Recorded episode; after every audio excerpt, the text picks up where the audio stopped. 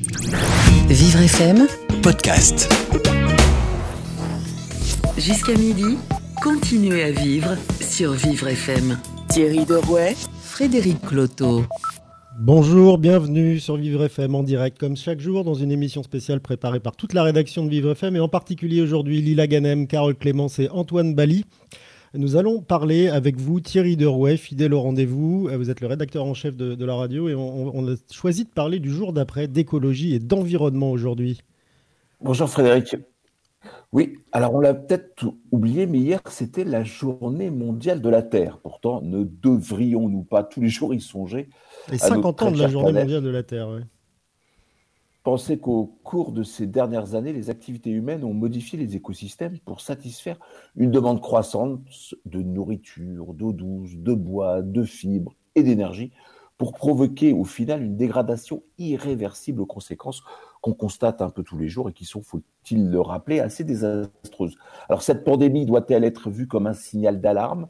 Comment devons-nous faire tous, à titre individuel et collectif, pour avoir un impact positif? En tout cas, c'est le thème de notre émission, avec de prestigieux invités, n'est-ce pas Frédéric? Oui, tout à fait. On verra ce qu'il en reste après, parce qu'on a vu la, nature reprendre un peu sa, sa place, hein, pas revivre, mais simplement reprendre sa place. Euh, on va euh, effectivement balayer un peu ce thème avec des invités de, marque. Euh, Gilles Alma, comédien, vous verrez comment il vit lui au quotidien, euh, le, respect de l'environnement. Lamia Essemlali, qui est la présidente de Sea Shepherd, qui est une organisation qui est très connue. Vous avez tous vu un jour un, un bateau euh, attaquer un baleinier. Ben voilà, c'est ça, Sea Shepherd, mais ça fait aussi euh, d'autres choses. Euh, le célèbre photographe Yann Arthus Bertrand, qui est également le fondateur de Good Planet, et qui sera avec nous aux alentours de 11h30. Euh, Sébastien Barrault, qui lui est chercheur à l'Institut de recherche pour le développement. Euh, Antidia Citores, la porte-parole de Surfrider, ça aussi, vous l'avez déjà vu, des gens qui ramassent du plastique euh, sur les plages, ben voilà, c'est Surfrider, entre autres. Et puis Antoine Pran, euh, en fin d'émission, qui est lui le fondateur de Daily Corner et qui a réussi à convaincre plus de 800 entreprises d'acheter des produits bio à des, euh, comment, des producteurs de proximité. Euh, donc le, jour d'après, lui, il l'a déjà commencé. et Il clôturera cette, cette émission avec évidemment tous nos chroniqueurs. Nous aurons un plan média avec notre, expert média Laurent Stork et puis évidemment l'instant suspendu avec Billy Ferrand. Le petit rendez-vous avec Kevin pour le tour du monde des, des réseaux que vous ferez avec lui, Thierry. Et puis tout de suite, bah, nous retrouvons Gladys, comme tous les jours, pour la revue de presse. Bonjour Gladys. Bonjour Frédéric. Alors ce matin, en une de nos quotidiens, on a le moral dans les chaussettes, paraît-il. Le moral est en berne pour l'économie dans la République des Pyrénées. Le tourisme dans la tourmente, titre euh, centre presse. Et si les plages restaient fermées, se demande le courrier vendéen. Les restaurants crient famine, vu dans la pantilière. Le virus bouscule l'Europe de la croix. La dépêche titre Confinement, les banlieues à bout. Voyez, parmi cet éventail de la presse locale ou nationale, il n'y a pas bien de réjouissance. Non, pas vraiment, mais aussi surprenant soit-il, euh, la réjouissance du jour pourrait être le fait que la nicotine serait euh, le- le- le- la, la sauveuse de l'humanité. C'est ce qu'a titré euh, l'Obs. En tout cas, elle a titré notre héroïne du jour. Mais attention, on reste au conditionnel après la chloroquine. Voici le temps de la nicotine comme bouclier miracle contre le Covid-19. Faut-il s'emballer? En tout cas, ce n'est pas le moment de se laisser enfumer. Nous saluons, nous saluons pardon, le style du journaliste. Le Figaro se demande également et si la nicotine protégeait du Covid-19, car pour une raison mystérieuse, les fumeurs infectés euh, ont moins de risques de développer les symptômes de la maladie, nous dit-on. Et dire qu'il y a un mois, on nous tannait en nous affirmant le contraire. On voit que ce n'est plus le cas. Dans des propos rapportés aux Parisiens, la piste semble intéressante pour le ministre de la Santé, Olivier Véran, qui ne ferme jamais aucune porte, et surtout pas celle-là. La nicotine, arme potentielle anti-coronavirus, bientôt testée, titre le journal de Montréal. Le Huffington Post nous précise tout de même que les effets de la cigarette restent un facteur de mise en danger. Si vous pensiez à vous y mettre pour chasser le virus. Et sinon, pendant ce temps-là, Spoutnik France nous rapporte que le professeur Raoult qualifie de fake news une étude sur la mortalité des patients traités à la chloroquine. Le combat continue. Oui, tout et son contraire, c'est un peu euh, le spectacle auquel on assiste depuis le début de cette crise. Toujours des questions aussi en suspens. Comment va s'organiser le déconfinement? Libération analyse cette pression du déconfinement, ce casse-tête pour casse-texte, peut-on lire, tandis que la confiance envers le gouvernement diminue. La liste des interrogations grandit, c'est joliment dit. Emmanuel Macron évoque un déconfinement modulé par secteur et par région, disent 20 minutes. Dans le point, on nous parle du casse-tête, et c'est vraiment le mot. Face au déconfinement, faire fonctionner les communes pour un presque retour à la normale en prenant les précautions nécessaires, ce n'est pas une mince affaire. Et c'est aussi euh, une crise des logements qui s'opère euh, en France, mais pas qu'en France, ailleurs également. Mediapart révèle dans un dossier intitulé Le logement, facteur de la crise sociale, que 6 à 7 millions de Français ont du mal à payer leur logement à cause de la chute de leurs revenus. L'économiste Pierre dit en appelle à l'État pour mettre en place un moratoire sur leur en Espagne, eh c'est une grève des loyers à laquelle le gouvernement Sanchez, sous pression, doit faire face. Aux États-Unis, un mouvement d'ampleur appelé le Cancel Rent veut frapper au 1er mai pour protester contre le paiement du loyer les plus précaires. Voilà ce qu'on nous apprend dans ce dossier de Mediapart. Si les moyens euh, financiers de la population vont baisser, le prix des logements devrait baisser également, propos d'une journaliste du Monde. Et dans Le Parisien, qui aime s'interroger, une question, faut-il annuler ou reporter les loyers français? Mais quand on parle de logement, Gladys, on parle aussi de suroccupation euh, pendant le confinement. Oui, 5 millions de Français en situation de suroccupation, nous dit-on, dans Planète. On nous explique qu'il s'agit d'un logement où le nombre de pièces est insuffisant au regard de la taille de leur ménage. Quelques chiffres. 3,2% de la population vivant en maison, 16,5% en appartement sont concernés, toujours selon Planète. Sur France 3 Corse, en d'autres termes, on parle de logements surpeuplés. Et outre les problèmes de surpopulation, il y a aussi les problèmes d'insalubrité. À Marseille, selon l'Obs, 100 000 personnes sont confinées dans des logements indignes, potentiellement dangereux pour leur santé et leur sécurité. Voilà, affaire à suivre pour ce qui est de cette crise des logements. Eh ben, vous la suivrez pour nous, Gladys, euh, dans les titres de la, presse et les articles de la presse. Euh, on vous retrouve demain, évidemment, en direct pour cette revue de presse. Merci, Gladys. Vous écoutez Continuez à vivre sur Vivre FM. Thierry Derouet, Frédéric Cloteau. Le jour d'après, qu'est-ce qui va changer pour l'écologie, pour l'environnement? On en parle ce matin sur Vivre FM et on commence à en parler avec Gilles Alma qui est avec nous en direct à l'antenne. Bonjour Gilles. Coucou Fred.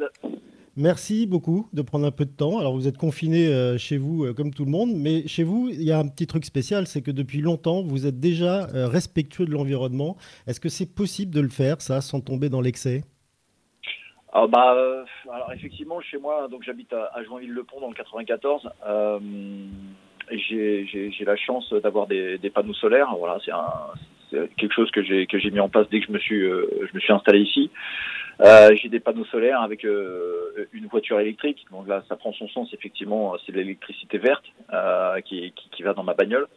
Euh, j'ai un récupérateur d'eau. J'ai un petit composteur parce que j'ai un petit un petit jardin de 50 mètres carrés. Hein, c'est pas un grand jardin. Et puis je fais pousser un peu de salade et de radis en ce moment. Euh, voilà, et je suis quand même en, je suis quand même en Île-de-France. Je suis quand même, voilà, dans, dans, dans, dans, une vraie ville. Hein, je suis pas en, je suis pas en campagne. Donc, euh, donc voilà, c'est ma petite contribution à moi. Et puis je mange, je mange plus de viande aussi. Voilà, c'est mon petit, euh, mon petit côté euh, panda aussi que j'ai. voilà, je pense, je pense à la planète en faisant ça.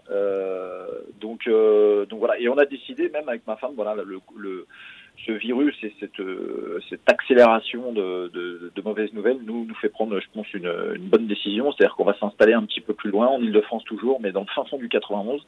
Et donc, on va prendre ce, une maison de campagne avec un grand terrain. Et euh, voilà, je vais pouvoir avoir mes poules et, et être beaucoup plus résilient euh, si un jour euh, il devait y avoir encore un, un, autre problème.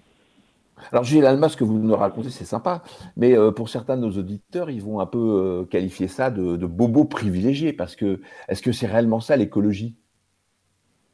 Alors, alors, je, alors je, à mon niveau, en tout cas, je pense qu'effectivement ça l'est, mais effectivement, pour quelqu'un qui n'a pas de moyens, euh, de toute façon, je pense que euh, le gros problème qui se pose en ce moment, c'est qu'on se rend compte que les, grandes villes euh, manquent de résilience. C'est aussi notre système entier qui manque de résilience, c'est-à-dire de s'adapter effectivement quand il y a des soucis comme ça.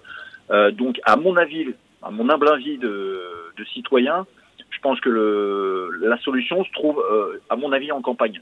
C'est-à-dire que on on est tous euh, les uns sur les autres dans des, dans des grandes villes et on se rend compte que bah voilà si on veut manger bah, dans un appartement de 20 mètres carrés bah, c'est pas possible de, de, faire pousser quoi que ce soit euh, et à mon avis il faudrait repeupler un peu le, les campagnes qui sont oubliées Et on se rend compte que les gens qui sont en campagne aujourd'hui bah, peuvent s'en sortir beaucoup plus facilement. Euh, si ça devait, si on devait être confiné, je sais rien, moi jusqu'à septembre, jusqu'au mois de janvier, bah vaut mieux, vaut mieux être à la campagne déjà pour pour pour avoir de l'air et puis pour pour être un peu plus résilient, quoi. C'est clair que Donc, alors, le, ça, fait, ça fait envie en ce moment. Euh, Gilles Alma, quel a été, quand et, quel a été le déclic euh, pour vous intéresser à ce, à ce, thème? Il y a un truc qui a fait que d'un seul coup vous vous êtes dit, bah voilà, je vais arrêter de manger de la viande et puis je vais essayer de faire attention? C'est venu. Alors moi j'ai des, des enfants, mais je suis même pas sûr que. Je pense que si j'en avais pas eu, euh, ça aurait été un peu près la même histoire. Euh, non, non, je me suis, je me suis documenté, et puis j'écoute un peu le. En fait, j'écoute les savants, j'écoute, j'écoute les scientifiques, j'écoute les gens qui, qui sont sur le terrain. Euh, voilà, vous allez avoir Yann, Yann Arthus derrière, euh, donc il est, il est bien placé pour le savoir. Et quand on écoute ces gens-là, qui sont, qui sont des gens sensés, euh, et aussi, ben voilà, tous les gens que vous allez, vous allez interviewer derrière moi, bah, quand on les écoute un minimum, quand on laisse un, la croissance de côté et, et notre système, bah bah, je sais pas. Après, c'est simplement, je pense, une, un problème de conscience. Euh, voilà, moi j'ai l'impression d'avoir peut-être une, conscience un peu plus aiguë par rapport à d'autres personnes, mais euh, voilà, c'est voilà. Mais en tout cas, je, je n'obligerai jamais euh, les gens à pas manger de viande. Voilà, mes enfants mangent de la viande de temps en temps. Et, voilà. Gilles Alma, alors qu'est-ce qu'on pourrait faire pour faire encore plus parce que euh, effectivement peut-être euh, avoir une prise de considération avec euh, les ressources qui sont consommées quand on par exemple mange de la viande. Enfin vous me dites utiliser une voiture électrique alors une voiture électrique ça consomme aussi beaucoup de ce qu'on appelle des terres rares. Alors comment est-ce qu'on peut imaginer demain peut-être effectivement mettre un coup de boost sur nos notre faculté à, à peut-être trop consommer quand même? Bah ouais, c'est compliqué de dire aux gens et ça va, ça va, ça va contre notre système qui est mis, qui est mis en place depuis 150 ans maintenant. Euh, voilà, de, de, de, la croissance économique. Je parle de croissance que économique, euh, qui fait que euh, voilà notre système tient. Euh, là, on se rend compte que bah, si, si, ça, si ça continue, ça, ça, ça, se casse la gueule tout simplement.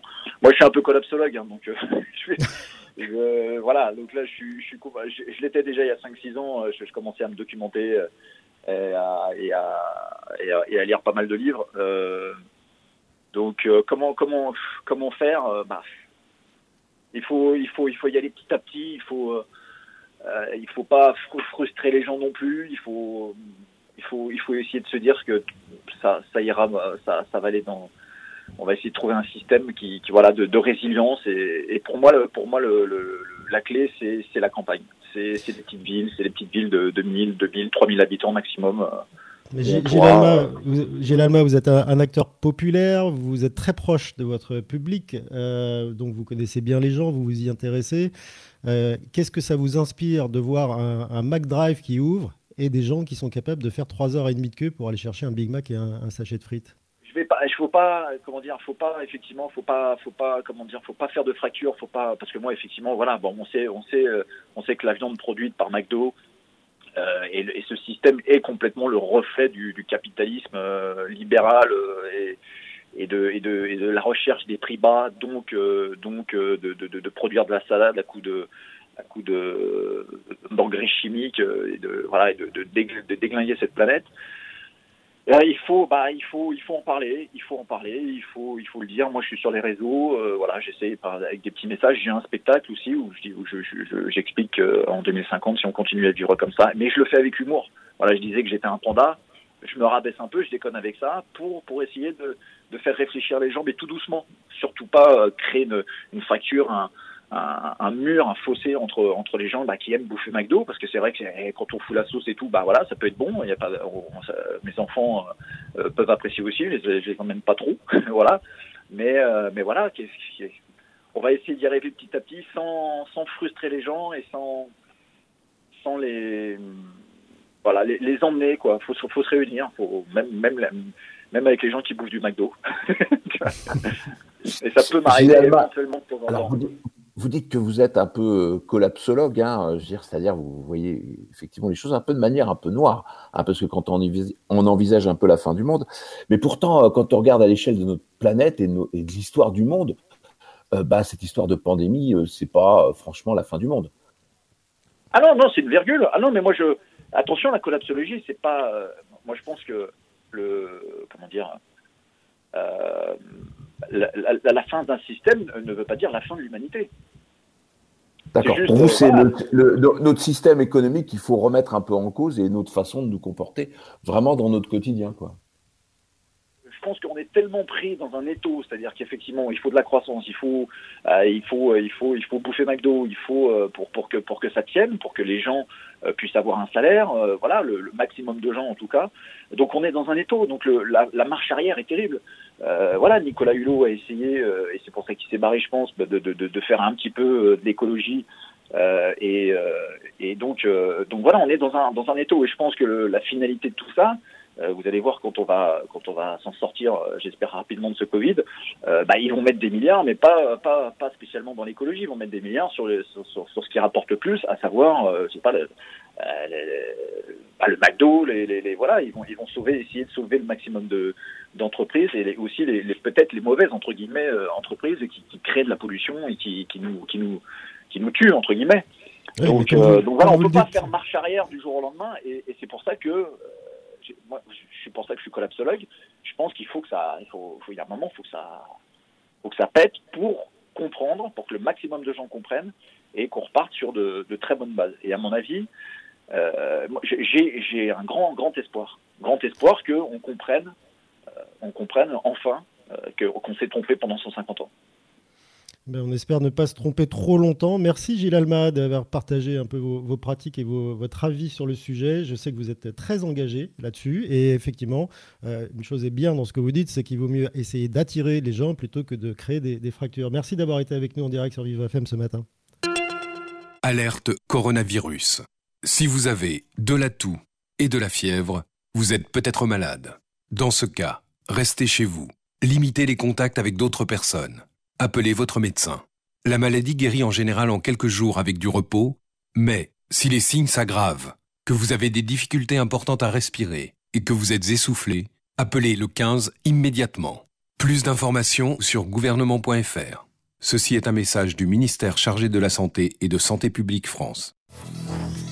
Jusqu'à midi, continuez à vivre sur Vivre FM. Thierry Derouet, Frédéric Cloteau. Alors la vie continue et parfois d'une bien étrange manière. Bonjour Kevin Aubin. Alors vous avez trouvé effectivement sur les réseaux sociaux une bien étrange pratique pour les mariages aux États-Unis. C'est ça, bonjour à tous. Donc, c'est dans l'État de la Californie où désormais les gens se marient derrière euh, des boxes vitrées, crise sanitaire oblige. Hein. Il y a quelques, euh, quelques jours, la célébration des mariages était encore interdite dans tout le pays. Désormais, c'est possible de passer devant une mère, du moins dans l'État de la Californie. Les mères sont calfeutrées dans une sorte de box avec une petite ouverture. Ils s'adressent aux futurs mariés grâce à un talkie-walkie euh, et les couples répondent en hochant de la tête hein, et les mères donnent les papiers à signer à travers la petite ouverture euh, qui euh, se trouve bah, sur la box. Et pour rester dans l'originalité, les mariés s'embrassent tout en gardant leur masque sur le visage. Mon Dieu, c'est d'un glamour tout ça. Alors sur YouTube, on peut voir des bénévoles qui ont trouvé le moyen de sensibiliser la population au confinement et ça se passe en Indonésie ils se déguisent en super-héros pour inciter les contrevenants à rester chez eux.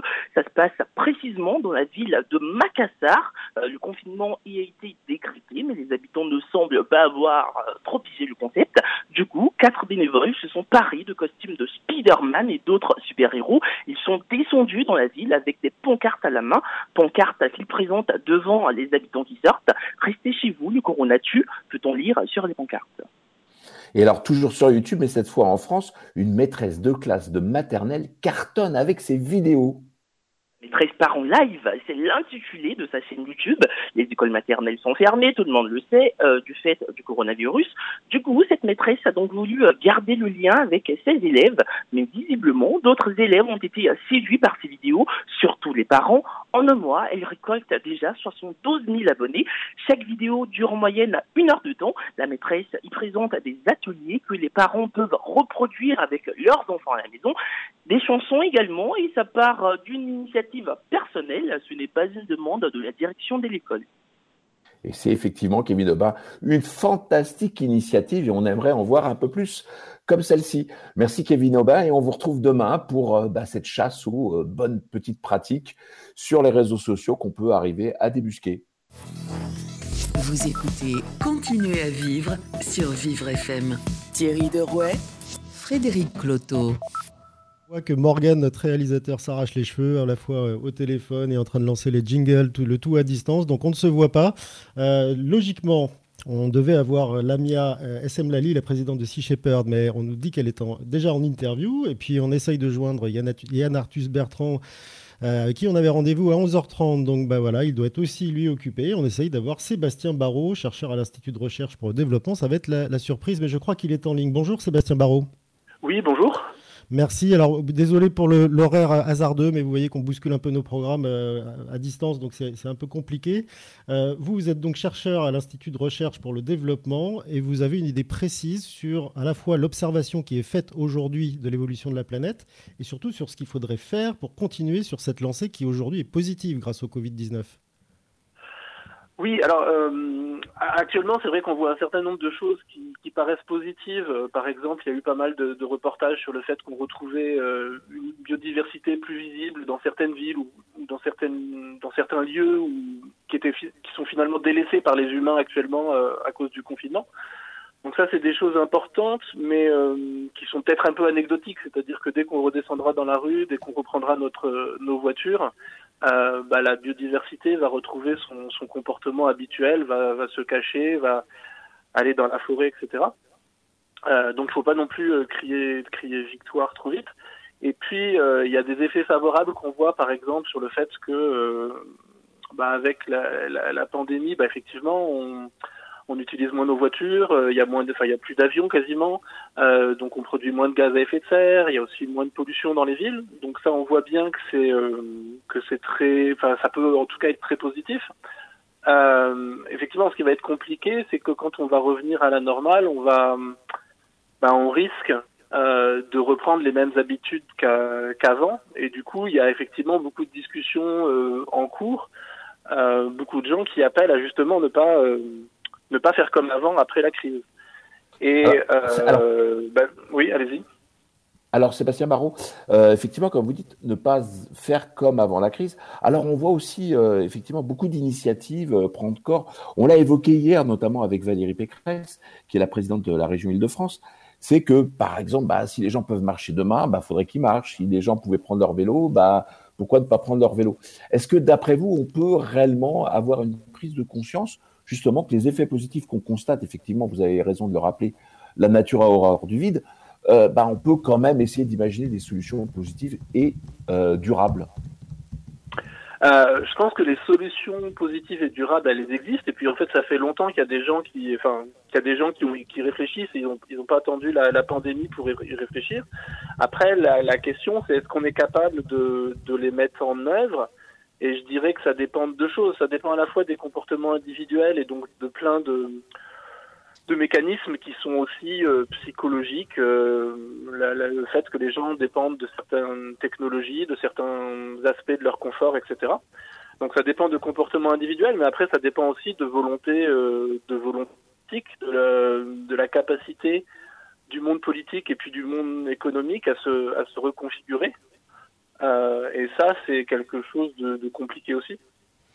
C'est compliqué, c'est compliqué, euh, Sébastien Marot, notamment quand là, on entend depuis quelques jours que la clé de, de, de, du succès du déconfinement, c'est de réactiver tout, et notamment les transports.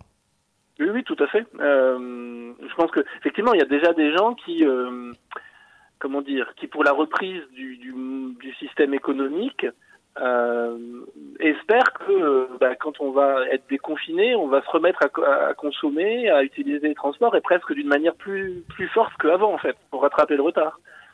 Euh... Alors Sébastien Barrault, quelles sont vos préconisations justement puisque vous êtes interrogé sur euh, comment est-ce qu'on peut vivre demain mieux?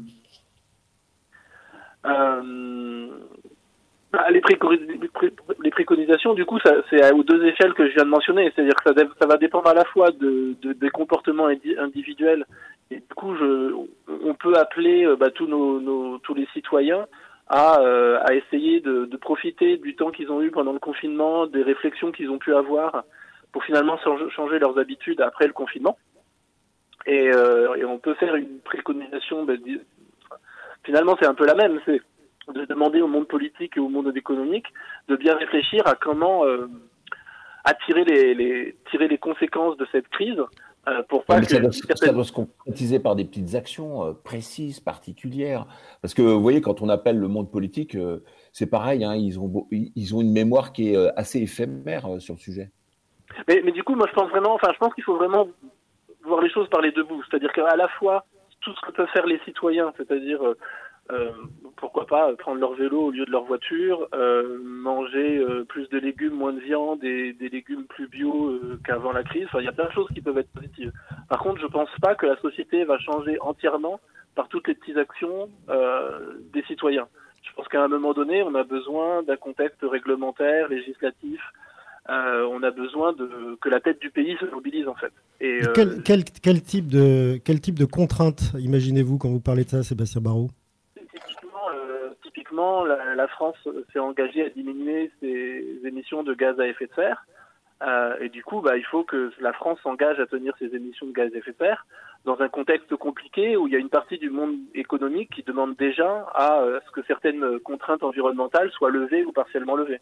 Donc, je pense qu'il faut rester ferme sur, euh, sur un certain nombre d'engagements et de contraintes environnementales, par exemple. Vos observations, vous les partagez avec les pouvoirs publics, justement? Parce que vous êtes chercheur, vous produisez des rapports, j'imagine, qualifiés. Est-ce que, est que vous les faites remonter pour que des, décisions soient prises? Euh, euh, Je pense que ce qu'on voit dans la crise de, la pandémie actuelle, c'est que justement, il y a euh, un des problèmes de fond, c'est qu'il y a une espèce de crise ou de, crise de l'interface science-société. C'est-à-dire que il y a plein de chercheurs qui cherchent, qui trouvent, qui réfléchissent au monde, comment il va, comment il fonctionne. Et visiblement, la, pandémie révèle le fait que les pouvoirs publics n'avaient pas pris en compte tout un tas de, recherches, de travaux qui montrent que, enfin, qui prévoyaient ce type de pandémie.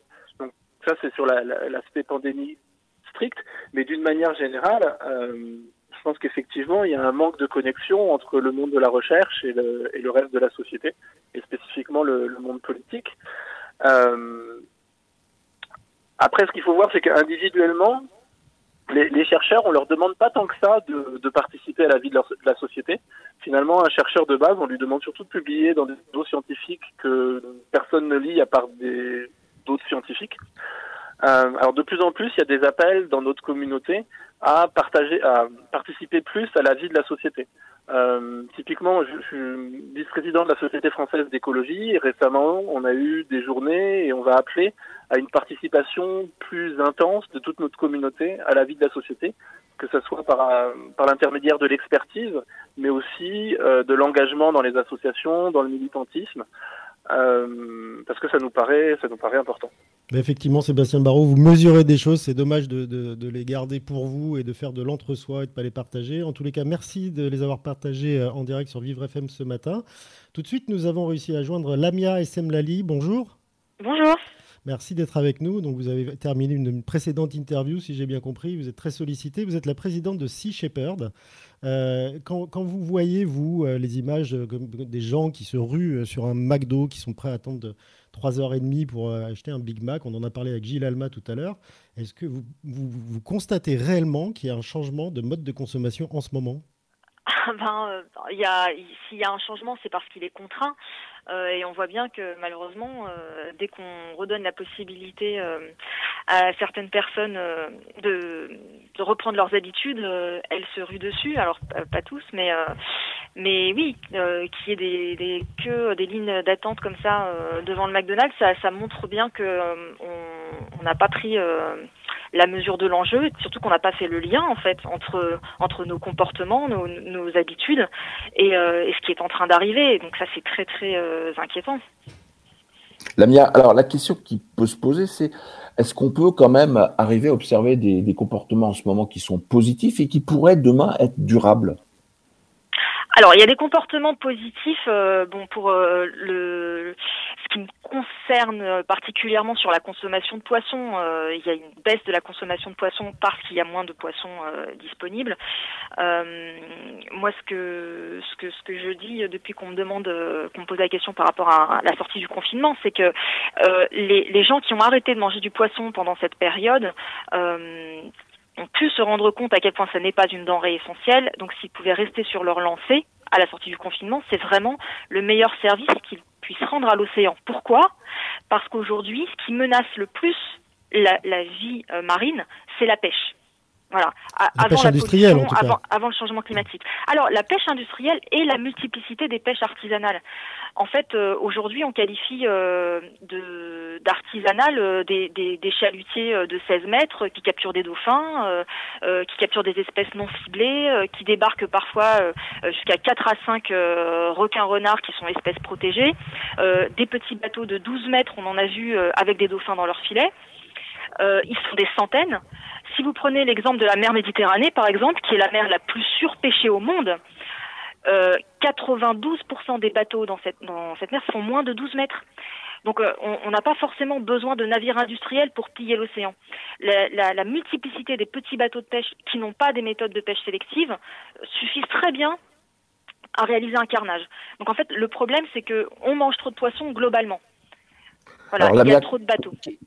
Qu'est-ce qu'on pourrait faire? Parce que euh, il faut aussi rappeler que c'est une activité économique euh, qui est essentielle pour beaucoup d'humains sur notre planète, y compris au, niveau du bassin méditerranéen. Alors, il y, a, euh, y a la pêche de subsistance et puis il y a la pêche commerciale. Euh, le, problème, c'est qu'aujourd'hui, on est dans des, dans des activités euh, de pêche qui ne sont pas pérennes, qui ne sont pas durables, euh, du point de vue de, l'océan et donc euh, de notre avenir à tous, hein, parce que si l'océan meurt, nous allons tous mourir, très clairement, et même du point de vue économique.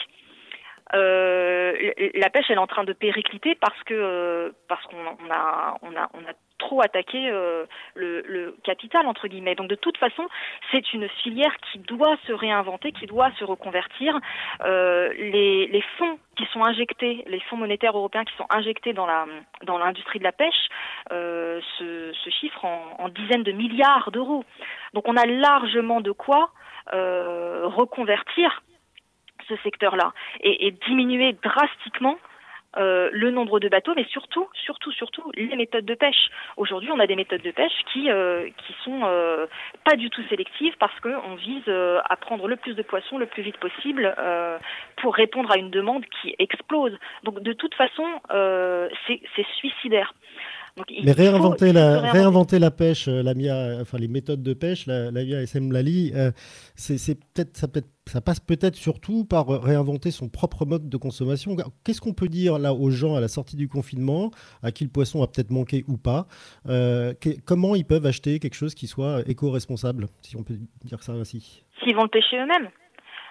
Euh, à Paris, ça va pas être facile quand même. Hein. Exactement. Et donc, euh, CQFD quand on est à Paris, on n'a pas besoin de manger du poisson. Si on mange du poisson, c'est que dans 99% des cas, ça va être un poisson qui a été pêché d'une manière, euh, manière non sélective. Il y a une équation qui est insoluble. Si vous prenez aujourd'hui les recommandations de l'OMS, donc l'Organisation mondiale pour la santé, sur la consommation de poisson, on nous dit deux portions de poisson par, euh, par semaine et par habitant. En fait, si on applique ça euh, aux 7 milliards d'humains qui peuplent cette planète, on atteint le double de ce que l'océan contient en poisson. Et c'est sans compter les prédateurs marins, donc dauphins, requins, etc., qui ont besoin de se nourrir eux aussi, et qui pour le coup n'ont pas d'alternative alimentaire contrairement à nous. Donc euh, c'est pour ça aussi qu'on ne dit pas simplement qu'il faut qu'il faut manger euh, moins de poissons euh, à titre individuel, c'est qu'il faut que beaucoup de gens, tous ceux qui peuvent s'en passer, s'en passent complètement parce que mathématiquement, ça ne suffit pas en fait de, réduire individuellement sa consommation. Alors commencer par ça, y aller par étapes, pourquoi pas, mais bien comprendre le fait qu'il n'y a pas suffisamment de poissons pour nourrir 7 milliards d'êtres humains euh, et bientôt 9 milliards. Voilà. Et même si on se dit qu'on va. Euh, est-ce que vous pourriez rappeler aussi euh, le nombre d'espèces qui ont disparu aujourd'hui? Ah ben là, on a perdu 90%, euh, 90% euh, des grands poissons, euh, des espèces qui étaient autrefois, quand je dis les grands poissons, c'est-à-dire des, des, des, grandes tailles. Hein, donc là, on, on, descend de plus en plus dans la dans la chaîne alimentaire. Des, des, poissons qui étaient extrêmement courants, comme la morue de Terre-Neuve, dont on disait qu'on pouvait traverser l'Atlantique sur son dos en, de France jusqu'au Canada et qu'elle était inépuisable elle, s'est effondrée en 1992, elle n'est jamais revenue. Euh, il, y a des, seuils de non-retour sur les espèces de poissons. Il suffit de regarder ce qu'on pêchait euh, dans les années 50 et ce qu'on pêche aujourd'hui. Enfin, aujourd'hui, on, pêche des, juvéniles qui ne se sont même pas reproduits. Et aujourd'hui, ce qu'il faut bien comprendre aussi, c'est que euh, la plus grande menace qui pèse sur les mammifères marins, ce ne sont pas les harpons explosifs ou, ou, la pollution plastique, même si la pollution plastique en tue énormément. Aujourd'hui, ce sont les filets de pêche ce sont des centaines de milliers de mammifères marins qui meurent chaque année dans les filets de pêche qui nous ramènent les poissons que l'on consomme. rien que dans l'océan Indien, en 50 ans, 92% des dauphins ont été exterminés par les bateaux de pêche au thon. Ce sont, des, chiffres, sont des chiffres euh, littéralement effrayants. On retient de, ce que vous dites, Lamia SM Lali, et ça, c'est vraiment quelque chose de pratique pour le jour d'après. Si on est dans, un, dans une, mégapole comme Paris, New York ou autre, et encore New York, c'est au bord de la mer, mais euh, quand on n'est pas à la mer, on mange pas de poisson. C'est aussi simple que ça. Et puis si on veut manger du poisson, ben, on va le pêcher soi-même et on va euh, en Bretagne, euh, mais on se rapproche en tous les cas du, produit et on évite de le dévaster comme, euh, comme vous nous le décriviez. Merci d'avoir été avec nous. Je rappelle que vous êtes la présidente de Sea Shepherd. Et nous avons tout de suite Yann Arthus Bertrand en ligne. Bonjour Yann. Bonjour. Euh, je, vais rappeler, euh, pour ceux qui ne le sauraient pas, que vous êtes euh, photographe et que vous êtes le fondateur aussi de la fondation Good Planet. Merci d'être à l'antenne avec nous. Je sais que vous avez passé un, sale quart d'heure récemment puisque le Covid vous a, vous a atteint. Est-ce que vous, vous en avez tiré des leçons? Est-ce que vous allez bien déjà? Oh, Je vais très très bien. J'ai passé une semaine, c'est vrai, un peu fatigué, à dormir 15 heures par jour, mais sincèrement, c'est comme une grosse grippe. Alors j'ai perdu 6 kilos que j'ai repris, donc ça va. Ce qui était assez incroyable, c'est que j'avais perdu le goût. C'est-à-dire, je prenais une cuillère de moutarde, je ne la sentais pas. C'était assez impressionnant. Et, mais tout est revenu assez vite. En fin de compte, 15 jours après, j'allais beaucoup mieux et tout va bien. Voilà, j'ai repris, j'ai la pêche et tout va bien. Tant mieux. Alors, Yann Arthus Bertrand, comment vous faites pour rester comme ça, confiné, vous qui avez l'habitude de voyager au, au, travers de toute la planète et d'essayer de nous montrer comment elle va ou comment elle ne va pas Alors d'abord, euh, euh, je ne voyage plus depuis déjà le mois d'octobre. Je décide de plus prendre l'avion. Donc, de toute façon, je décide, j'essaye de rester en France et on est en train de préparer un film en ce moment qui s'appelle Legacy, qui est la suite du film Home. Et pour ce film, on a fait travailler des dronistes dans le monde entier qui étaient sur place.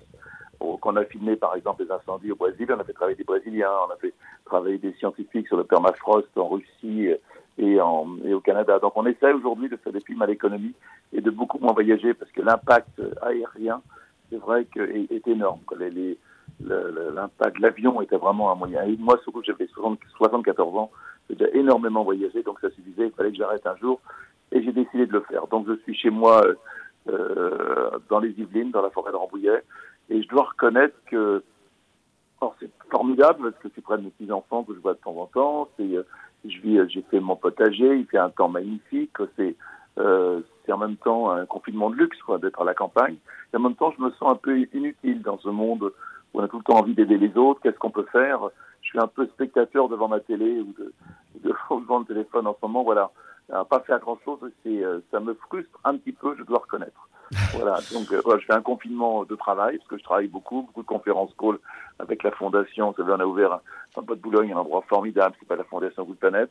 Et comme malheureusement elle est fermée, ben voilà, on parle problème financier. C'est aussi un peu compliqué pour nous parce qu'on vit beaucoup d'aides et de dons. Et comme la fondation est fermée, c'est compliqué. Plus toute ma production de, de tout ce qu'on fait en film et les productions sont arrêtées aussi. Donc voilà, on est en train de poser des questions. Et, mais voilà, il y a des gens qui souffrent beaucoup plus que nous, je pense. Mais Yann, on pourrait vivre dans un monde sans avion? Aujourd'hui? Euh, Aujourd'hui, il faut savoir que l'avion représente les vrais chiffres de l'avion. Il, y a un site formidable je qui s'appelle de conversation, je ne sais pas si vous connaissez. C'est un site internet euh, fait par les scientifiques et il y a euh, l'explication sur l'aérien fait par un type de polytechnique qui est génial. Aujourd'hui, l'aérien représente 4 à 5 des gaz à effet de serre, mais surtout, ce qui est important, c'est qu'il n'y a, a, que 10 des gens du monde qui prennent l'avion. 10 donc euh, voilà, je pense que bien sûr, on ne peut pas vivre sans avion, mais je pense qu'il faut réfléchir aujourd'hui à prendre l'avion d'une façon euh, euh, raisonnable. Que voilà, les week-ends à Marrakech, c'est fini, je pense. Vous savez, les chiffres sont très clairs. aujourd'hui, si on veut respecter les accords de, de, la COP 21, on, chaque Français devra émettre 2 tonnes de, de, CO2 par an. 2 tonnes. Aujourd'hui, un Français moyen, un moyen, donc, euh, euh, donc la moyenne, c'est 12 tonnes. Vous vous rendez compte, qu'on divise par, par 6 nos émissions de, de, gaz, de gaz à effet de serre. Et imaginez qu'un vol Paris-New York, un vol, un vol Paris-New York, c'est 2 tonnes et demie Alors, ça veut dire qu'un vol Paris-New York, déjà, vous devez consommer ce que vous devez consommer dans l'année si vous voulez respecter les accords de, la, de, de, de Paris. Donc, vous vous rendez bien compte que voilà, l'avion, il euh, faut le prendre d'une façon raisonnable. Voilà. Donc, donc Yann Arthus, ça, ça vous, euh, inquiète beaucoup, hein, cet héritage euh, qu'on laisse un peu derrière nous? Ah, C'est pas l'héritage, c'est que, vous savez, moi quand je suis né, on était 2 milliards, aujourd'hui on est presque 8 milliards. Là, c'est incroyable de penser que dans ma vie d'homme, la population a été multipliée par 4, c'est extraordinaire. Euh, et en même temps, euh, on vit tous beaucoup plus vieux, on est tous beaucoup plus riches, il y a plus de démocratie, il y a moins de gens qui ont faim, il y a beaucoup, beaucoup de choses qui vont beaucoup mieux sur la planète, il faut le reconnaître. Et en même temps, voilà, on n'a pas fait attention à, notre, à la nature autour de nous. Notre population a été multipliée par 4 depuis ma naissance, mais par contre, la consommation de viande a été multipliée par 8. Vous voyez, et l'élevage industriel est en train de détruire la planète en partie. Voilà, espèce de surabondance, de surconsommation, de croissance à tout prix euh, devient euh, complètement euh, pas irraisonnable. Voilà. il faut qu'on apprenne, nous, à vivre. Je pense que cette crise nous permettra peut-être d'essayer de, vivre avec un petit peu mieux, avec un petit peu moins. Par contre, il y a des pays qui ont besoin d'en avoir beaucoup plus, bien sûr. Alors justement, Yann Arthus Bertrand, l'un des films euh, extraordinaires que vous avez réalisé s'appelle Human. Vous êtes tourné vers les autres euh, dans le monde entier. Est-ce que vous avez confiance dans cette humanité pour euh, prendre ce qui se passe en compte et changer? Je parle bien là d'un quotidien. C'est pas juste s'empêcher d'aller à Marrakech pour un week-end, mais c'est aussi faire attention à ce qu'on achète. Comme le disait Lamia et Semlali, quasiment ne pas manger de poisson si on est dans une ville qui n'est pas au bord de la mer. C'est un peu compliqué. Je pense que c'est un peu utopique ce qu'elle dit, mais bon, euh, c'est peut-être la chose raisonnable. Euh, moi, j'essaye de manger que moi, je mange que des sardines et du maquereau. Voilà, parce que c'est les seuls poissons a priori qu'on mange aujourd'hui. Peut-être qu'il faut même arrêter ça. Voilà, c'est compliqué. Mais euh, c'était quoi votre question Est-ce que vous avez confiance dans l'humanité pour prendre en compte ce qui se passe et changer son mode de consommation et ses comportements? Ou est-ce que ça va être la ruée vers l'or dès la sortie du confinement? D'abord, d'avoir fait Human. Vous savez qu'on a mis le film Human en ligne, Human Cinéma, qui est la version cinéma, qui est une version formidable. Je conseille à tout le monde de le regarder.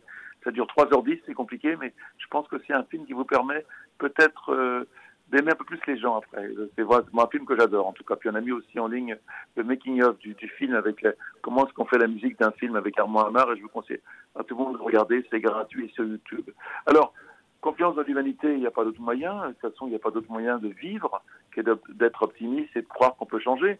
Maintenant, euh, si je suis quelqu'un de raisonnable et que je regarde les chiffres, euh, ça fait froid dans le dos quand même. Les scientifiques parlent de la sixième extinction. On a l'impression que ce déni collectif dans lequel on vit, on est incapable de croire en ce qu'on sait.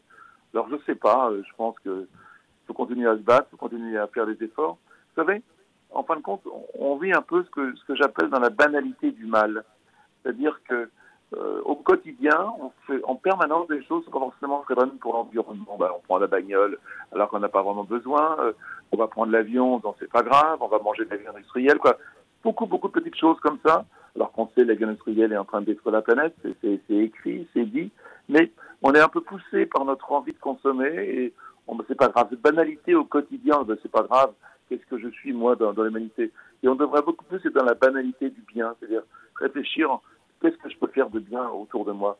C'est en fin de compte, on, est, je pense qu'on n'est pas obligé de faire comme tout le monde, qu'on peut essayer de réfléchir. Il y en a qui peuvent faire beaucoup, il y en a qui peuvent faire beaucoup moins. Chacun euh, fait sa part, tout simplement. C'est l'histoire du, fameux colibri de, Pierre Rabhi. Maintenant, euh, euh, l'histoire du colibri, c'est bien, mais il faut demander aussi au pélican d'aller aider le colibri à éteindre l'incendie. Il hein, faut tout le monde s'y mettre. Et puis je pense qu'aujourd'hui, il y a une espèce de, de, remise en cause euh, de notre système et que même les grandes sociétés se rendent bien compte que euh, ce qu'ils font n'est pas forcément euh, viable et que donc la prise de conscience est aussi bien chez les capitalistes, j'ai l'impression que chez le, lambda commun. Bien sûr, les gens qui ont des comptes entreprises sont complètement paniqués, surtout en ce moment, euh, comment payer comment payer ses employés, voilà comment continuer à, survivre des sociétés. Mais euh, est-ce qu'il ne faut, pas être euh, un peu plus courageux que ça? Vous savez, moi je passe souvent l'exemple quand j'avais, je me souviens quand j'avais 10 ans, ma tante elle avait commandé une voiture, une deux chevaux, et je me souviens on a attendu la deux chevaux pendant un an. Un an, on avait commandé, les voitures n'arrivaient pas, il y avait beaucoup de monde. Voilà. Aujourd'hui, la voiture, c'est devenu un truc de consommation courante. Donc on est peu de surconsommation où la voiture, on la garde. C'est de l'immédiat, oui. On la commande sur Internet, elle est livrée le lendemain, oui. Et moi, ma, la deux chevaux de ma tante, je l'ai encore, je l'ai récupérée. Tu vois, la voiture, elle, elle, doit avoir 60 ans. ce que je veux dire, c'est que euh, euh, il faut peut-être revoir ce système et être assez courageux pour dire, ben voilà, une bagnole, il faut essayer de la garder 10 ans, quoi. Pas la changer tous les 3 ans. Et, tout est comme ça. Quand il y a un système, il faut acheter, consommer, parce que le, le Graal de tout gouvernement, c'est le pouvoir d'achat et les emplois. Voilà, on en parle et on en parle beaucoup trop dès aujourd'hui quand on regarde certaines euh, chaînes de télé notamment. On se, la seule question qui sort aujourd'hui, c'est pas combien il y a une mort et comment on va faire pour éviter ça la prochaine fois. C'est est-ce que les gens, euh, quand et, et comment les gens vont-ils consommer? On reparle de consommation là. Ce sont les mots qui arrivent dans les médias parce que la consommation, malheureusement, la consommation, c'est ce qui fait vivre le pays. Qui c'est qui paye les hôpitaux, qui paye l'éducation nationale, qui paye les fonctionnaires, qui paye les routes? Ben, C'est la consommation, c'est la TVA. Donc voilà, donc sans, sans consommation, le pays s'arrête. C'est terrible hein, de penser à ça. Mais une euh, consommation raisonnable pourrait, pourrait permettre un équilibre? Ouais, je sais bien, mais bon. C'est utopique. non, c'est pas utopique, mais je crois que c'est quelque chose qu'on fera tous ensemble. D'abord, il y, a un truc qui m'intéresse au moment. Je vois tous les gens euh, autour de chez moi quand je fais un petit point dans vélo. Tout le monde est dans ce potager en ce moment. moi, je vis à la campagne, donc euh, tu vois qu'il y a une renouveau des potagers incroyable. Toutes les balades que je fais, tout le jour, je au moins, une dizaine de potagers autour de chez moi. C'est-à-dire que les gens recommencent à s'occuper de la chose essentielle, c'est se nourrir. Et, puis les circuits courts, les gens essayent d'acheter autour de chez soi. Alors ça, ça va, je pense, ça restera d'aider les paysans parce que J'étais en train, là, avant de m'appeler, de préparer une tribune pour Le Monde, justement, sur, le, sur la, la le, les paysans français. On n'est pas capable d'acheter les produits au, vrai prix, quoi. Euh, c'est pour ça, euh, aujourd'hui, euh, je parlais, j'ai une copine qui est, qui est vétérinaire, et qui me parlait de, du, du, malheur des, gens qui font du lait, quoi. Ils, ont, ils font du lait, c'est un gars qui a une, une, quarantaine de vaches sur lui, il n'arrive pas à vivre, quoi. C'est pour ça qu'il y a un paysan qui se suicide tous les, tous les, tous les, tous les deux jours. Aujourd'hui, euh, le lait, on devrait le payer au moins 0,40, euh, pourquoi pas 0,50 centimes du litre. c'est pour ça, c'est pour ça qu'il y a des, c'est pour ça qu'il y a des initiatives comme celle de, Nicolas Chaban avec la marque C'est qui le patron, qui part d'abord du prix qui doit revenir au producteur avant de, penser à autre chose. J'étais au téléphone avec lui ce matin justement, on en parlait, et sa boîte C'est qui patron, ça m'a dit donc je se forcer justement à, pouvoir acheter le plus cher euh, les produits qui, où les paysans peuvent bien vivre. C'est vraiment quelque chose de très euh, très citoyen, ça, voilà. Euh, voilà. Mais l'écologie, l'écologie, c'est, c'est pas uniquement d'aimer les, les oiseaux, les arbres, c'est aussi d'aimer les gens, quoi. Donc c'est un mélange complet. Et c'est là, c'est là où il y a la force de Human. C'est un film qui parle pas d'écologie, mais euh, qui parle de, d'aimer la vie tout simplement.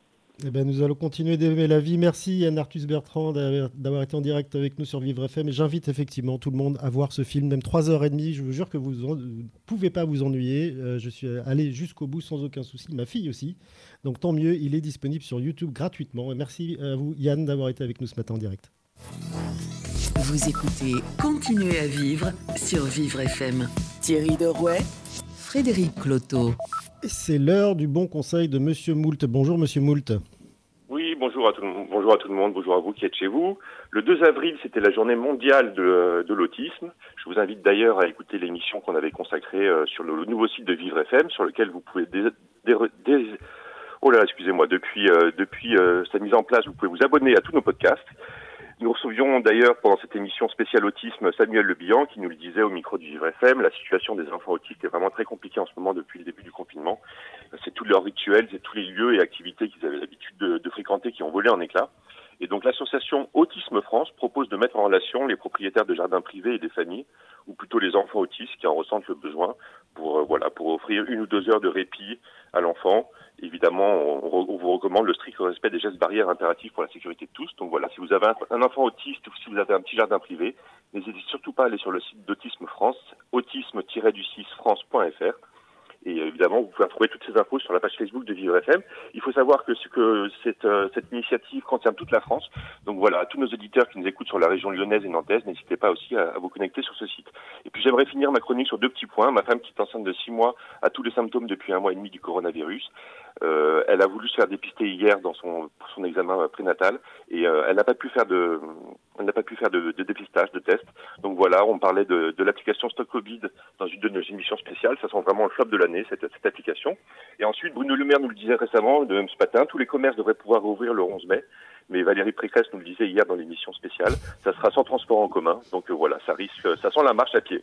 2020, c'est vraiment une super année. On a commencé par deux mois de grève. Ensuite, on a eu un petit mois de répit où on avait un peu peur quand même du coronavirus. 17 mai, 17 mars, la sanction est tombée, deux mois de confinement, et puis là, on va repartir sur une petite marche à pied de grève. Voilà, 2020 commence bien. C'était Monsieur Moult en direct de Paris, il est 11h52, vous êtes sur Vivre FM.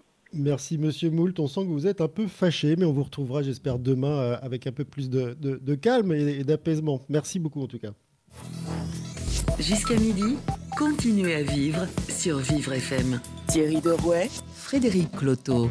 Alors, je vous rappelle que vous pourrez retrouver l'intégralité de cette émission en podcast et la réécouter sur vivrefm.com et également sur le, compte Facebook de, de Vivre FM. Donc nous parlons du jour d'après, d'écologie, d'environnement et nous en parlons maintenant avec Antidia Sitores qui est la porte-parole de Surfrider. Bonjour. Bonjour. Merci d'être avec nous en direct à l'antenne de Vivre FM. Alors pour vous, le plastique, c'est clair, c'est pas fantastique. Euh, qu'est-ce que vous observez aujourd'hui euh, sur, les, sur les plages françaises? Parce que je rappelle, vous pouvez d'ailleurs nous rappeler ce que, ce que fait Surfrider. Donc Surfrider, c'est une association de protection euh, du milieu marin, du littoral et des, personnes qui en jouissent. effectivement, Surfrider fait des collectes sur les plages, mais aussi euh, sur les rivières, sur la Seine, à l'intérieur des terres, euh, pour quantifier euh, pas pour nettoyer, mais juste avoir une image à un instant T euh, de la pollution euh, dont on est à 100% responsable, donc en même temps 100% la solution sur sur ce milieu marin.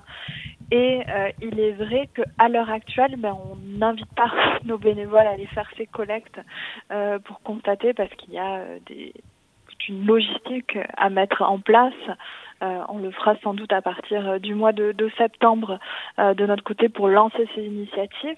Néanmoins, on a des retours d'autres pays qui ne sont pas confinés où on trouve déjà des masques single use, enfin d'usage unique.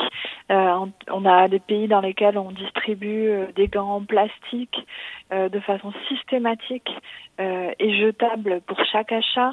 Euh, donc il y a évidemment, on observe un recours au plastique à usage unique euh, assez systématisé. Et en plus on observe un contre-lobby euh, des, des, associations de professionnels du plastique au niveau de Bruxelles où on a eu quand même une, une lettre dernièrement nous disant c'est génial le plastique sauve des vies sauf que c'est l'un des matériaux sur lequel le virus reste le plus longtemps.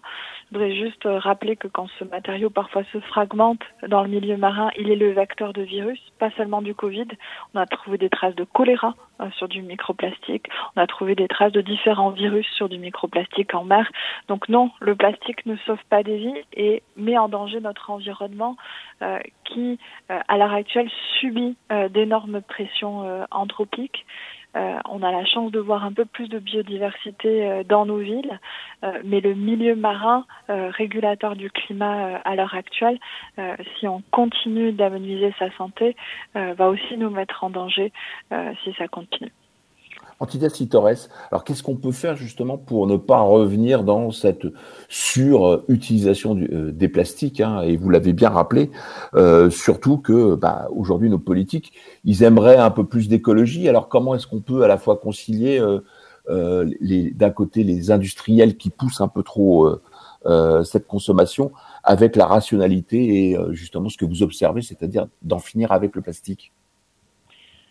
Nous, notre encouragement, il va vers euh, ce que l'on appelle une éco-conditionnalité euh, de toute relance économique. C'est-à-dire que quand on pense à relancer une industrie, est-ce que euh, l'on a vérifié, est-ce que l'on a évalué si cette industrie elle est plus impactante ou moins impactante pour l'environnement euh, et Mathieu Arfelin fait partie de, ces députés qui sont particulièrement sensibles en France sur ce sujet et qui portent euh, également euh, cette demande d'éco-conditionnalité. On ne peut pas dire vraiment qu'on l'ait obtenue sur, sur la relance liée à Air France. On espère qu'on l'aura sur, sur d'autres secteurs. en même temps, en même temps, Antidia comment fait-on pour s'intéresser à ça quand on est dans l'urgence et notamment qu'on attend là depuis des semaines des, des, gants, des blouses et des masques alors, quand on est dans l'urgence, on cherche à, avoir euh, au maximum des solutions locales et des solutions réutilisables. nous, comme, enfin, Surfrider, comme toutes les autres, comme tous les autres emplois, on est aussi euh, concernés par cette urgence, qu'on est, on est 45 employés. Euh, et pour mettre en place ces mesures barrières, ben, on va essayer d'aller vers du réutilisable, du local, euh, faire euh, valoir les normes AFNOR sur ces masques en textile qui sont lavables, réutilisables plusieurs fois, euh, voire dans le euh, respecter juste le télétravail, c'est-à-dire ne pas rentrer à nouveau en contact euh, et rester peut-être confiné encore une partie du temps pour éviter justement de surrajouter aux éléments de pollution. est-ce que ça veut dire qu'il va falloir légiférer en la matière? Alors, la législation, elle existe déjà sur la question des plastiques. Elle est en cours d'adoption. Euh, le fait que le, Covid a, bousculé le calendrier législatif de la mise en œuvre. Et l'on a des manœuvres euh, en sous-main, y compris du MEDEF, pour demander euh, des reports de publication des décrets, pour demander des reports de l'application de cette mise en œuvre, de consignes, de bannissement de ces produits plastiques à usage unique, qui sont eux-mêmes le vecteur du virus il y a un clair lien entre la pollution de l'environnement, euh, l'atteinte à l'environnement et euh, le fait que l'on mette en danger notre propre santé. Je pense qu'il est temps de changer de logiciel et d'analyse euh, sur notre façon de prévenir les crises et de les gérer et de construire l'après euh, le modèle économique actuel du jetable, euh, du fossile, doit être véritablement remis en question euh, au profit d'un modèle économique plus équitable au plan social et regardant de l'environnement si on ne veut pas courir à notre propre perte. Est-ce qu'on pourrait aller jusqu'à mettre et, encaisser des, amendes, même très très lourdes, contre ceux qui ne respectent pas la loi? Alors, le volet pénal n'est pas encore euh, mis en place puisque les décrets d'application ne sont pas mis en, enfin, ne sont pas encore d'actualité. Euh, mais effectivement, un volet pénal est tout à fait envisageable. Et qu'est-ce que vous dites là aux gens qui se retrouvent avec des masques et des gants, des, tout de plein de choses plastiques? Quel est le bon message à leur faire passer? On a vu avec Gilles Alma que c'était pas en, en, en, allant, en allant contre l'opinion des gens qu'on gagnerait. Euh, comment vous pouvez là imaginer distiller un message qui leur permette de faire attention à justement ne pas jeter ces choses jetables, en tous les cas pas les jeter n'importe où? Alors, il y a déjà la, la question du, du, tri, la question de, de regrouper euh, ces déchets euh, au mieux quand ils existent. évidemment, le personnel soignant n'a pas indiqué de ne pas se protéger, de ne pas utiliser de masque, de ne pas utiliser de gants, euh, mais de, de, faire au mieux pour faciliter un tri. Et là aussi, c'est aux collectivités locales. et on remercie également les éboueurs de continuer de, de travailler. c'est organiser euh, justement ce traitement des déchets euh, qui fait partie euh, du plan de la gestion de, de cette crise. C'est également organiser la, la, pédagogie autour du moment du confinement, parce que là on parle de l'équipement du confinement, mais effectivement, il n'y a aucune consigne euh, qui ont encore été. Enfin, moi, j'ai pas entendu les médias parler de qu'est-ce que je fais euh, une fois que j'ai ce déchet-là? Est-ce que je continue de trier? Est-ce que je ne continue pas? Euh, Quel euh, quel point environnemental euh, je mets en œuvre? Et on travaillera avec le ministère euh, sur ces messages-là euh, de prévention de la gestion des déchets propres propre au Covid et de la gestion de ces déchets. C'est là aussi aux filières industrielles, pour le coup, d'être porteuses de solutions pour faciliter le traitement de ces déchets-là également. Vous avez tout à fait raison. On va se retrouver avec des milliards et des milliards d'éléments plastiques et ça devrait peut-être faire partie même des explications sur les gestes barrières que de savoir où les jeter et quoi en faire. Merci euh, Antidia Citores d'avoir été avec nous. Je rappelle que vous êtes la porte-parole de l'association Surfrider. Nous avons tout de suite Antoine Pran en ligne, le fondateur de Daily Corner. Bonjour Antoine. Bonjour Frédéric. Merci de, prendre quelques minutes avec nous euh, en direct sur Vivre FM. Alors vous, vous avez réussi bien avant le Covid, enfin la crise du Covid-19, à convaincre 800 euh, entreprises d'acheter des paniers bio de produits, de, de, des fruits euh, bio et de les offrir à, à leurs salariés, mais avec une particularité, c'est que vous allez les chercher directement chez les producteurs en garantissant un prix aux producteurs, puisque c'est lui qui le fixe. C'est ça votre modèle? Alors, euh, oui, alors tout à fait. Euh, effectivement, c'est-à-dire que euh, on, bah, c'est lui qui le fixe dans la mesure où euh, euh, c'est un prix qui nous annonce et, et qu'on paye. et c'est-à-dire qu'on on, on, achète directement aux producteurs sur des volumes définis et qui, ne sont pas les volumes de, de distributeurs qui peuvent être des, des, acteurs à Rungis par exemple, et qui ont d'énormes volumes avec eux et qui du coup cassent un peu le, le prix. Euh, nous, c'est pas du tout le cas, effectivement. Et euh, du, coup, là, ce que vous êtes en train de nous dire, enfin, en, élaborant ce modèle et en ayant convaincu 800 entreprises, c'est un peu l'inverse de ce qu'on a entendu euh, depuis le début de l'émission. C'est qu'on a tendance à dire que les entreprises ne sont pas éco-responsables. Et là, vous dites qu'au contraire, sur cette, sur cette thématique-là, elles sont prêtes à acheter ces produits-là et elles sont prêtes aussi à les payer plus cher. alors, tout à fait. elles sont, les, sociétés et nos clients sont extrêmement engagés euh, sur les aspects RSE. Euh, et, et je, nous, ce qu'on constate, c'est que c'est souvent justement euh, ces sociétés qui vont faire avancer les choses, euh, en plus du politique, je pense. Euh, après, nous, c'est pas forcément plus cher. le fait de, de, garantir ces valeurs, on n'est pas forcément plus cher parce qu'on arrive à, à gérer nos, nos, nos appros et surtout la, la logistique tout, en, tout en offrant un prix compétitif. Alors Antoine Pran, est-ce que c'est euh, cette espèce de marque employeur qu'on veut effectivement améliorer Est-ce que c'est un effet de mode ou c'est une, vraie volonté de la part bah, déjà des salariés et puis euh, bah, de ces nouvelles générations de, salariés qui effectivement veulent manger plus responsable? Euh, L'avenir le dira. Hein. Ce, que, je pense, c'est que ce n'est pas un effet de mode. Il y a une prise de conscience par les, les sociétés, les dirigeants et surtout aussi les les, bah, tout à chacun euh, sur le, la façon de consommer, de euh, mieux sourcer, mieux s'alimenter, euh, et tout ça de, de façon éco-responsable. alors, et vous formiliez d'idées parce que vous avez même mis en place un système de consigne pour des, des cagettes, c'est ça? Alors, oui, ça c'est quelque chose qu'on est effectivement en train de, de mettre en place. C'est que de, dans notre fonctionnement qui est circulaire, on récupère les contenants de, qu'on utilise pour les qui sont nettoyés en fait euh, et réutilisés. Euh, et l'objectif pour récupérer encore plus de contenants, parce que parfois il y en a qui sont euh, jetés malheureusement par par, par nos clients. L'idée c'est donc de créer une consigne pour engager en fait à la fois le, le, consommateur, le collaborateur, mais aussi le client à, à, rendre le, le contenant dans le dans le circuit. Alors Antoine Pran, là pendant le, confinement, bah, il y a beaucoup de, sûrement de vos clients qui ont dû fermer euh, temporairement, donc plus de commandes, plus de collaborateurs, plus de, fruits. Qu'est-ce que vous en avez fait de ces fruits? Euh, Alors c'est vrai que du, jour au lendemain, on, a, les commandes euh, ont, pris fin du, fait du confinement, c'était un peu compliqué. on a déjà des partenaires, des partenaires associatifs, notamment les, Restos du Cœur ou des associations locales euh, et donc tout, tout, tout, tout, ce qui était en fait euh, tout ce que nous n'avons pas pu, on, leur a donné. Et euh, on est allé, on va plus loin en fait dans la démarche puisqu'on a créé un partenariat avec euh, Protection Soignant euh, pour faire des dons aux soignants.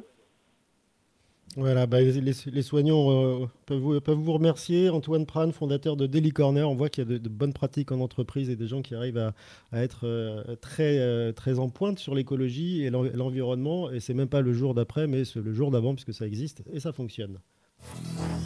Vous écoutez Continuez à vivre sur Vivre FM. Thierry Derouet, Frédéric Cloteau.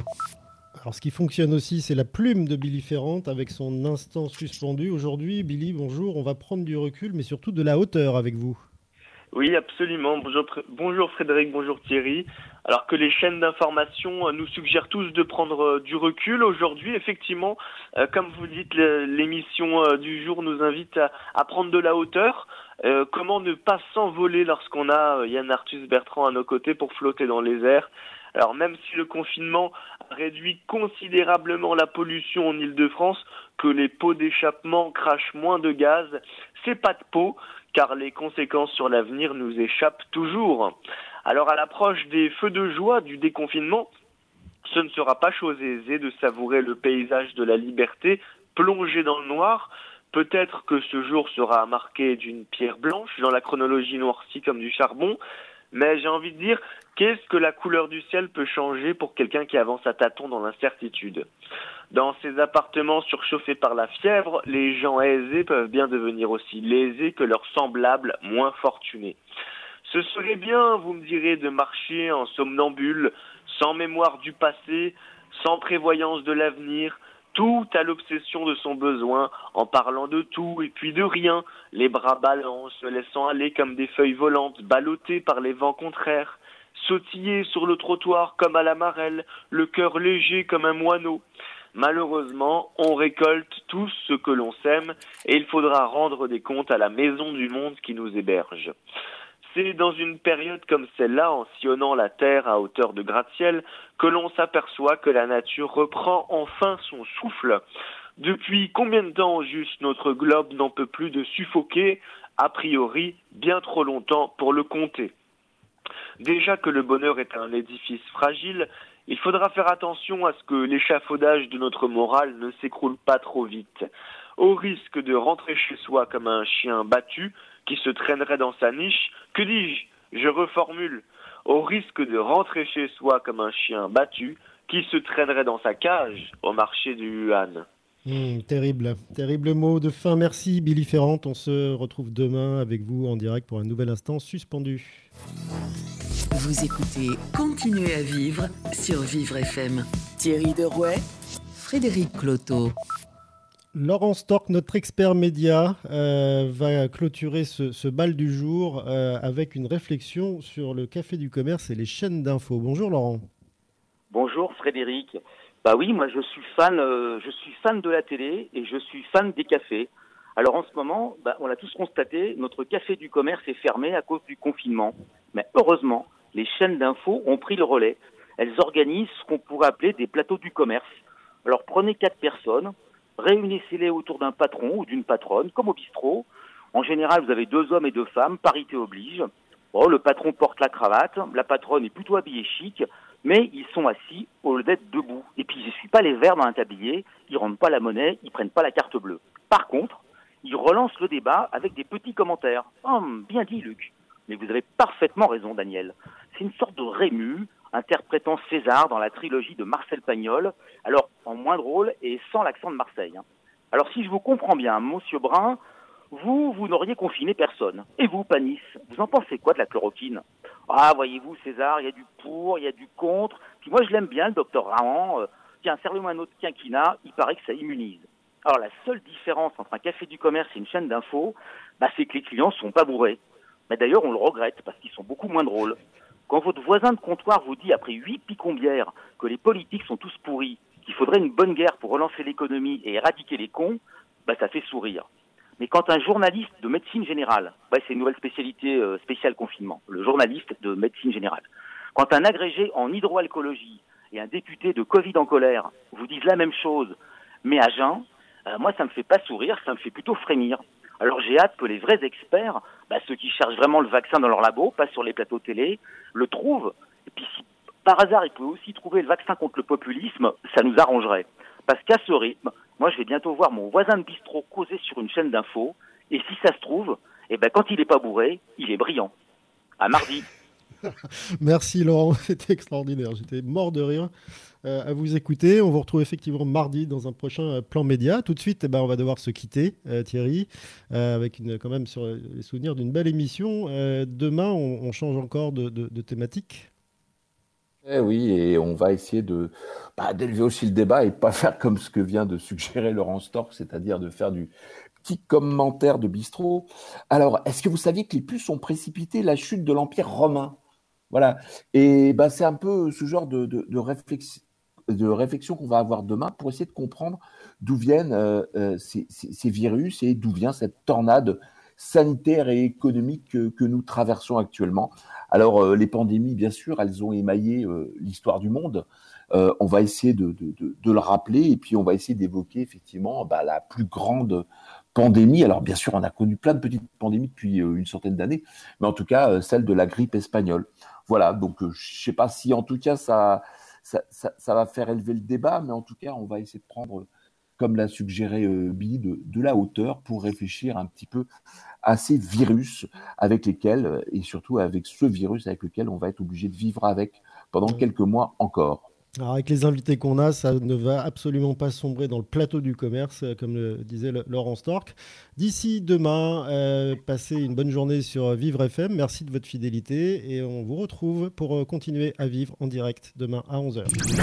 Vivre FM, podcast.